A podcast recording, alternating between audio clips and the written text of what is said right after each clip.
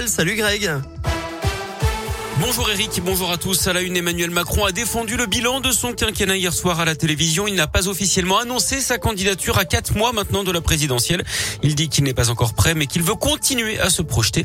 Le chef de l'État affirme avoir appris de ses erreurs concernant notamment les petites phrases de son début de mandat, la crise des gilets jaunes ou encore la réforme des retraites qui devra malgré tout être menée à bien.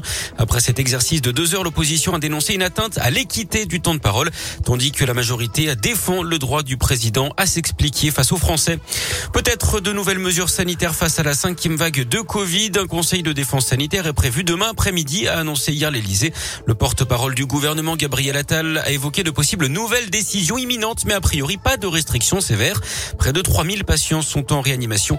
Le chiffre devrait atteindre 4000 au moment des fêtes de fin d'année. Galère confirmée sur les rails pour le coup d'envoi des vacances de Noël. Demain, un TGV sur deux circulera dans le sud-est et notamment dans notre région. Les négociations entre la direction de la SNCF et les trois syndicats n'ont pas abouti à temps. La France, l'aventure continue pour les filles de l'équipe de France au mondiaux de handball en Espagne. Elles ont battu la Suède 31-26 hier soir en quart de finale.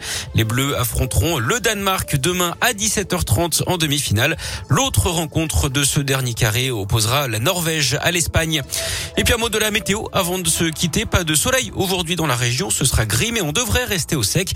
Côté température, on restera sur les tendances de la semaine. 1 à 3 degrés ce matin, 4 à 5 pour les maxis cet après-midi.